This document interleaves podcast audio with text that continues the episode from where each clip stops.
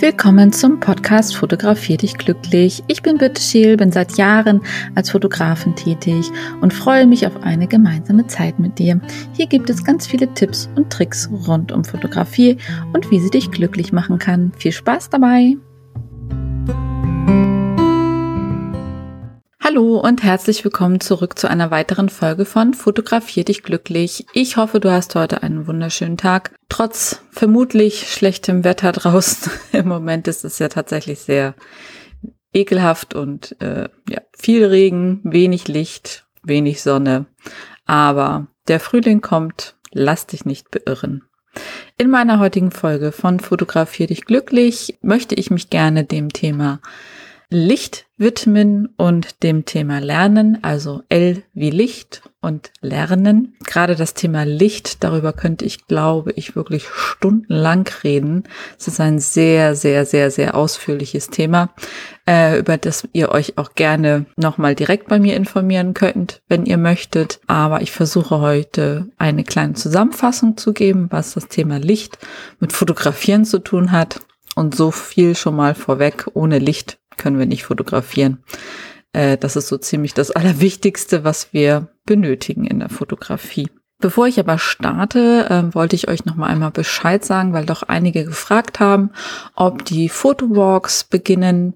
Ähm, ich werde die jetzt erstmal, also ich hatte eigentlich vor, tatsächlich im Februar meinen ersten Fotowalk zu machen hier in der Gegend, ähm, werde das jetzt aber erstmal noch verschieben aufgrund der hohen Corona-Zahlen hier zurzeit. Also wir haben hier eine Inzidenz von 1000 zurzeit und ähm, dann finde ich das Ganze nicht verantwortungsvoll und denke, werde noch warten, bis der Frühling kommt, vielleicht noch vor Ostern, vielleicht nach Ostern.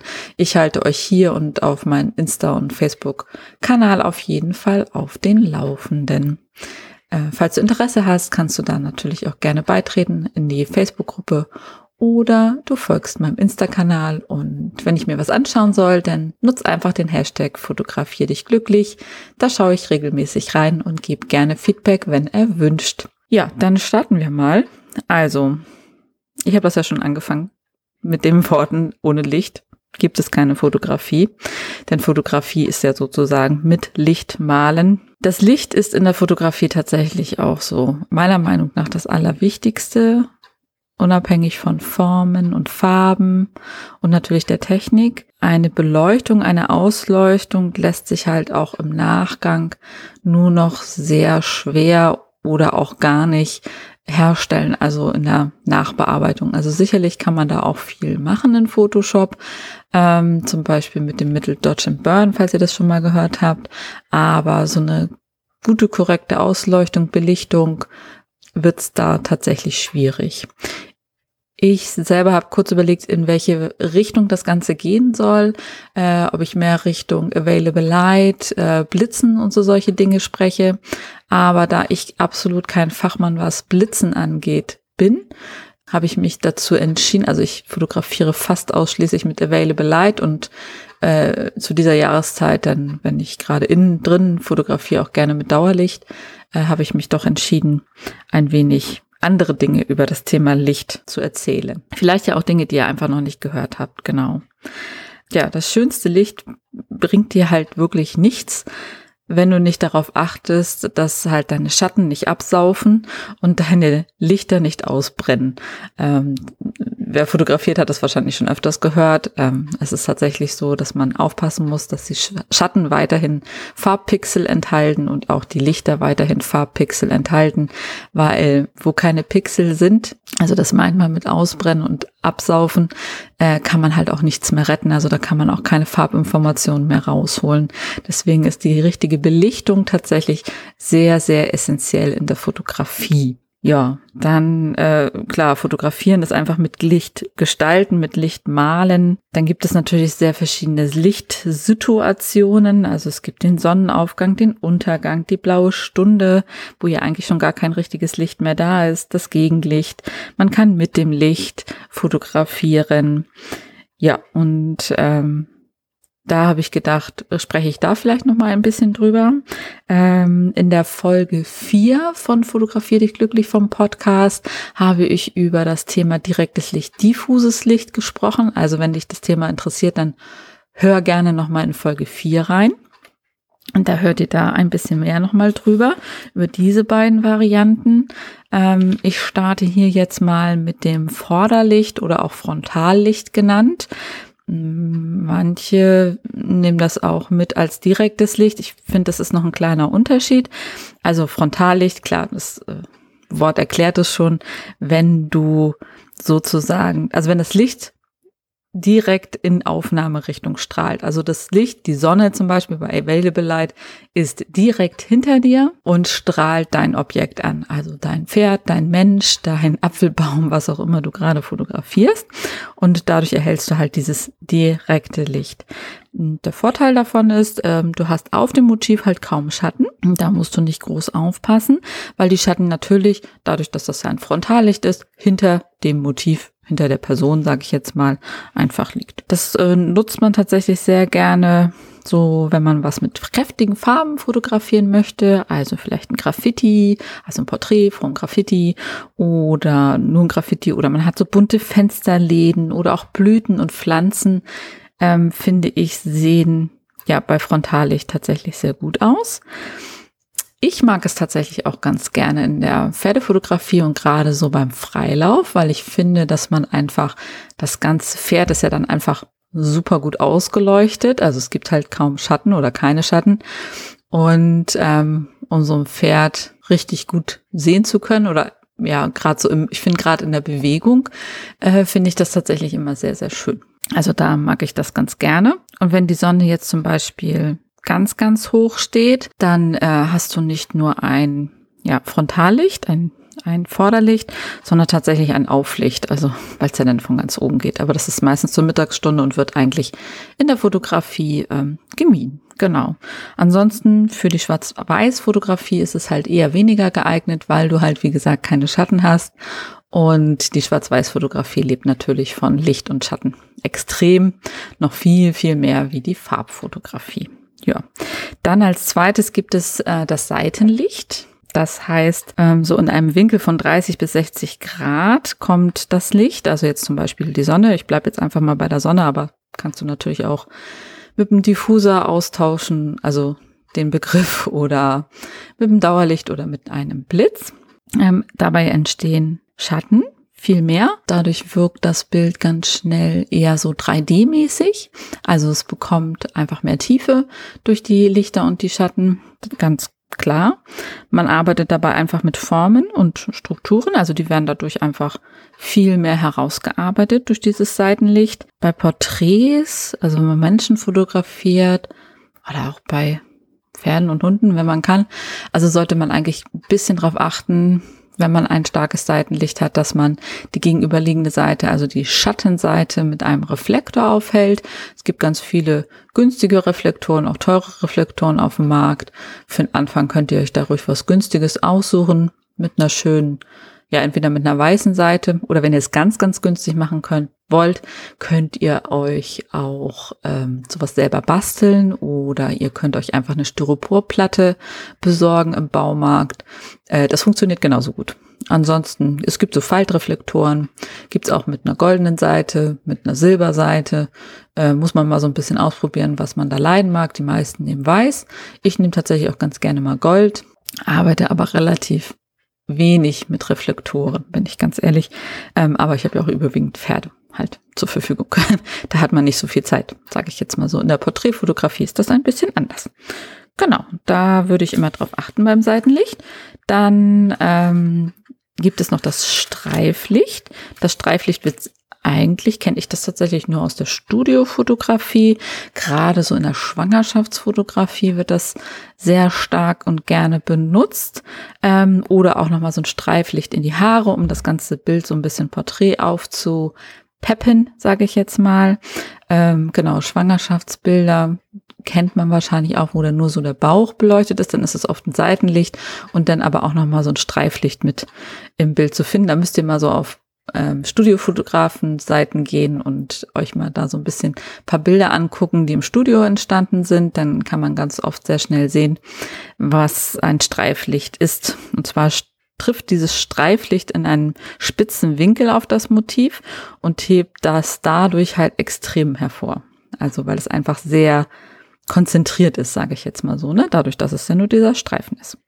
Dann gibt's natürlich noch das Gegenlicht. Das lieben wir natürlich alle. Manche nennen es auch Zauberlicht. Ja, ist gerade ganz viel in der Porträtszene, in der Pferdeszene, in der Beauty-Szene, in der Familienfotografie, in der Hochzeitsfotografie ist das natürlich gang und gäbe. Es ist ein sehr romantisches, romantisches Licht, ein sehr weiches Licht. Es macht weiche Hauttöne.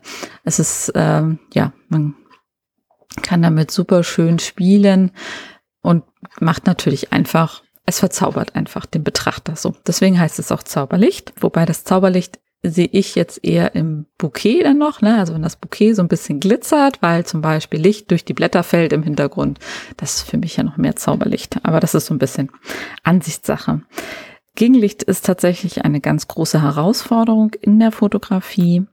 Ähm, dafür muss man wahnsinnig viel üben. Also sage ich gleich, also so mal eben funktioniert das eher selten. ähm, weil der Autofokus da wirklich richtig gut zu tun hat. Es sind dabei natürlich Konturen erwünscht, die sozusagen durch Lichtsäume, zum Beispiel an den Haaren oder an den Schultern oder das Pferdefell oder so, ne? was dann durchs Gegenlicht beleuchtet wird. Also das sind natürlich die Konturen, die man sich erwünscht dabei. Man ähm, kann da auch ein bisschen rumspielen. Dann kann man zum Beispiel Silhouetten fotografieren. Also wenn man zum Beispiel im direkten Gegenlicht, dann ist natürlich dein Motiv schwarz und das, äh, also je nachdem, wie man die Belichtung einstellt, äh, und der Hintergrund gut zu sehen. Äh, mein Lieblingsbild ist ja zum Beispiel das steigende Pferd, was ich auf einem Feld fotografiert habe, wo dahinter nur der Sonnenuntergang zu sehen ist in äh, orange-rot und das Pferd selber nur als schwarze Silhouette zu sehen. Das finde ich persönlich wunderschön.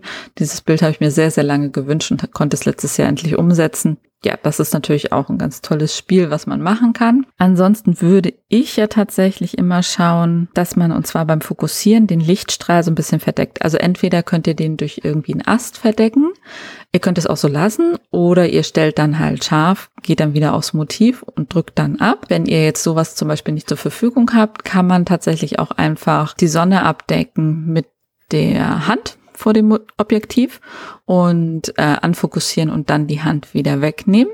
Wie gesagt, ihr müsst da echt gucken mit der Belichtungszeit. Da gibt's jetzt auch nicht so ein, das funktioniert auf jeden Fall, sondern da muss man wirklich im Manuellmodus testen, testen, testen, um entsprechend die Bilder zu machen. Aber so mit der Hand das zu verdecken, um scharf zu stellen und dann abzudrücken, wenn die Hand wieder hochgeht, äh, das funktioniert eigentlich ganz gut. Wichtig ist natürlich, dass ihr dann in dem Moment das Objektiv, was oder das Motiv, was ihr dann gerade fotografiert, sich nicht so extrem bewegt, weil dann wird's halt schon wieder schwierig. Und Gegenlicht ist für den Autofokus wirklich eine ganz, ganz große Sache.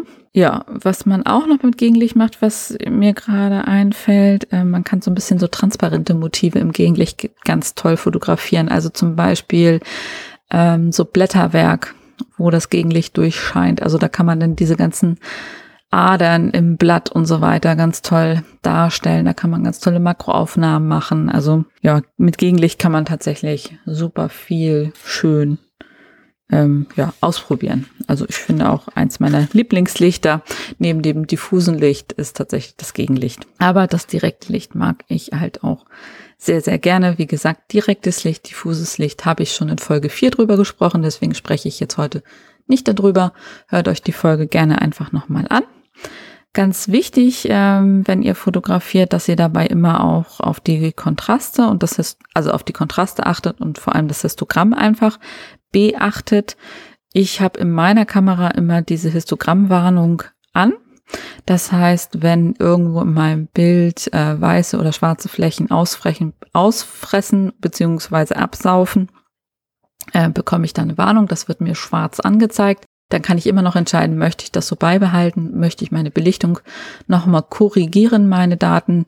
Ähm, deswegen immer gerne vorher so ein paar Schnappschüsse machen, um zu gucken, ob dann in der Kamera alles korrekt eingestellt ist. Wenn ihr diese Warnung bekommt, dann schaut, dass ihr da tatsächlich noch nochmal die Einstellung ein bisschen anpasst an, ja, zum Beispiel, also meistens ist es die Belichtungszeit, die man dann entsprechend verändert, wenn es geht. Manchmal muss man auch die Blende verändern. Es kommt natürlich immer ganz auf die Situation drauf an, was ihr fotografiert. Ja, das ist jetzt eigentlich nur so ein kleiner Mini-Ausblick zum Thema Licht, gewesen. Ich persönlich fotografiere halt überwiegend Available Light, also mit dem vorhandenen Licht. Ich persönlich finde, dass die Natur unser schönstes, größtes, tollstes Studio ist, was wir haben. Und klar, dadurch, dass ich überwiegend Tiere fotografiere, vor allem Pferde, die packt man natürlich auch nicht so schnell ins Studio. Kann man auch machen, zum Beispiel in einer Reithalle ein Studio aufbauen mit Blitzen, Dauerlicht und so weiter und so fort. Ist auch eine coole Sache, wenn einem das gefällt. Ähm, mein Schwerpunkt liegt tatsächlich da drin, draußen zu fotografieren und halt auch sehr gerne so die goldene Stunde, die blaue Stunde, den Sonnenuntergang in diese Richtung oder halt auch diffuses Licht ähm, und dann halt noch ein bisschen stärkere Nachbearbeitung manchmal auch. Also dass ich auch Lichter da manchmal noch mal wieder mit rein friemel oder so. Das mag ich auch sehr, sehr gerne. Dann mein zweites Thema war natürlich ähm, das Thema Lernen. Also wenn man fotografiert, sollte man nie aufhören zu lernen. Ich finde, also Stillstand ist für mich immer Rück, Rückschritt. Ähm, das Lernen gehört für mich absolut dazu und wir leben einfach in einem Zeitalter, was es, was es uns tatsächlich sehr, sehr einfach macht. Also klar, an erster Stelle stehen für mich immer Bücher und ähm, Fachartikel, Zeitschriften. Da finde ich, kann man sich immer sehr viel erlesen. Da gibt es viele gute Sachen am Markt und ähm, ja, ich weiß, die Zeitschriften sind auch sehr teuer, aber auch sehr informativ. Mm, es gibt welche, die speziell auf spezielle Kameras abgerichtet sind. Also es gab ganz lange zum Beispiel für Canon auch eine Canon-Zeitschrift, die ist jetzt leider eingestellt worden. Äh, ich glaube aber, es gibt auch eine Sony-Zeitschrift und so weiter oder Nikon.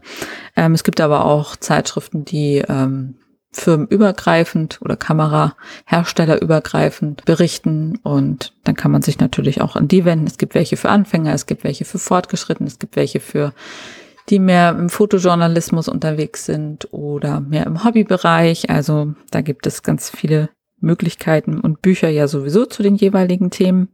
Dann gibt es natürlich die Möglichkeit der Podcasts. Ähm, du hörst ja gerade einen und da gibt es natürlich ganz viele tolle Kollegen, die auch ganz viele tolle andere Podcasts machen. Also da könnt ihr natürlich auch immer gerne mal reinhören. Dann natürlich YouTube, ganz klar. Ähm, ja, eine ganz tolle Sache, die sich da entwickelt hat. Also wer macht das nicht, wenn er was wissen will, guckt er sich erstmal ein YouTube-Video dazu an und auch da kann man schon sehr, sehr viel sich anschauen und erlernen. Also gerade wenn man so eine spezielle Frage hat, äh, ich komme nicht weiter in der Bildbearbeitung, wie muss ich das jetzt machen? Wie stelle ich jetzt die Haare frei oder was weiß ich? Dann kann man sich natürlich da Rat erstmal holen bei YouTube. Ist aber auch echt ein Zeitfresser, muss man auch dazu sagen. Also da kann man ja auch gut hängen bleiben oder halt äh, Videos äh, wischen, die vielleicht nicht so gut worden sind oder ja. Und dann eine weitere Möglichkeit ist natürlich auch, ja, eine direkte Lernstunde zum Beispiel zu buchen. Also zum Beispiel auch bei mir könnt ihr Lernstunden buchen. Ähm, Kosten sind 60 Euro pro Stunde oder zum Beispiel 30 Minuten für 30 Euro. Also grob kann man sagen pro Minute ein Euro. Das Ganze können wir auch ähm, gerade wegen der hohen Fallzahlen momentan bei Corona äh, ist auch online möglich. Also gerade wenn ihr in der Bildbearbeitung nicht weiterkommt, dann ähm, können wir da auch gerne über Zoom mit geteilten Bildschirmen arbeiten. Ich würde dann vorab dir einen Fragenkatalog zuschicken, worum genau es dir geht, damit ich mich entsprechend gut vorbereite und wir entsprechend auch wirklich viele Themen machen können in der Zeit. Und das ist wirklich sehr hoch konzentriert. Also du wirst viel mitschreiben und du kriegst anschließend auch die Aufzeichnung. Du kannst es dir also auch ganz in Ruhe angucken und im Nachgang dann nochmal alles aufschreiben und ausprobieren. Und ich finde persönlich, das ist eine super, super Möglichkeit, so ein 1 zu 1 Coaching und nicht einfach nur ein Webinar, weil ich halt jederzeit meine Fragen stellen kann, die sofort geklärt werden und es wirklich nur mir erklärt wird in dem Moment. Das äh, kann man zu Bildbearbeitung machen, aber das können wir auch zum Beispiel machen als, ähm, ja, ich kann zum Beispiel mir mal deine Bilder anschauen. Du kannst mir vorab welche zuschicken und dann gebe ich dir Tipps und Tricks ein bisschen dazu, was du verbessern musst und was auf jeden Fall schon mal gut ist. Das nennt man so Portfoliobesprechung.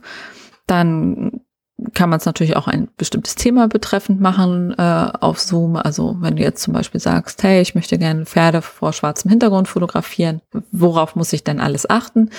Äh, da können wir da einmal drüber konkret reden und du kannst alle deine Fragen auf mich loswerden, also alle, deine Fragen an mir loswerden und die kriegst du dann halt auch direkt beantwortet. Wie gesagt, du kannst dir im Nachgang alles nochmal angucken, so oft wie du willst. Du kriegst das zugeschickt. Buchen kannst du mich natürlich auf allen Kanälen dafür. Ich werde wahrscheinlich demnächst auch bei Digistore das direkt äh, mit einbinden, dass man das darüber buchen kann. Dann könnt ihr da auch ganz einfach per Kreditkarte, PayPal oder so bezahlen. Das macht es, glaube ich, ein bisschen einfacher. Ja, genau. Also so viel dazu. Und ansonsten wäre ich jetzt erstmal einmal durch und dann wünsche ich dir jetzt erstmal noch einen wunderschönen Tag. Ganz viel Spaß beim Fotografieren. Auch wenn das Wetter nicht so gut ist. Es gibt trotzdem immer was zu fotografieren. Es gibt kein schlechtes Wetter in der Fotografie. Es muss nicht immer die Sonne scheinen und es muss nicht immer helles Licht sein. Auch dieses trübe, dunkle Wetter hat tatsächlich Vorteile, egal in welchem Bereich man fotografiert. Und ich wünsche dir jetzt einen wunderschönen Tag und freue mich auf unsere nächste Folge nächste Woche. Bis dann.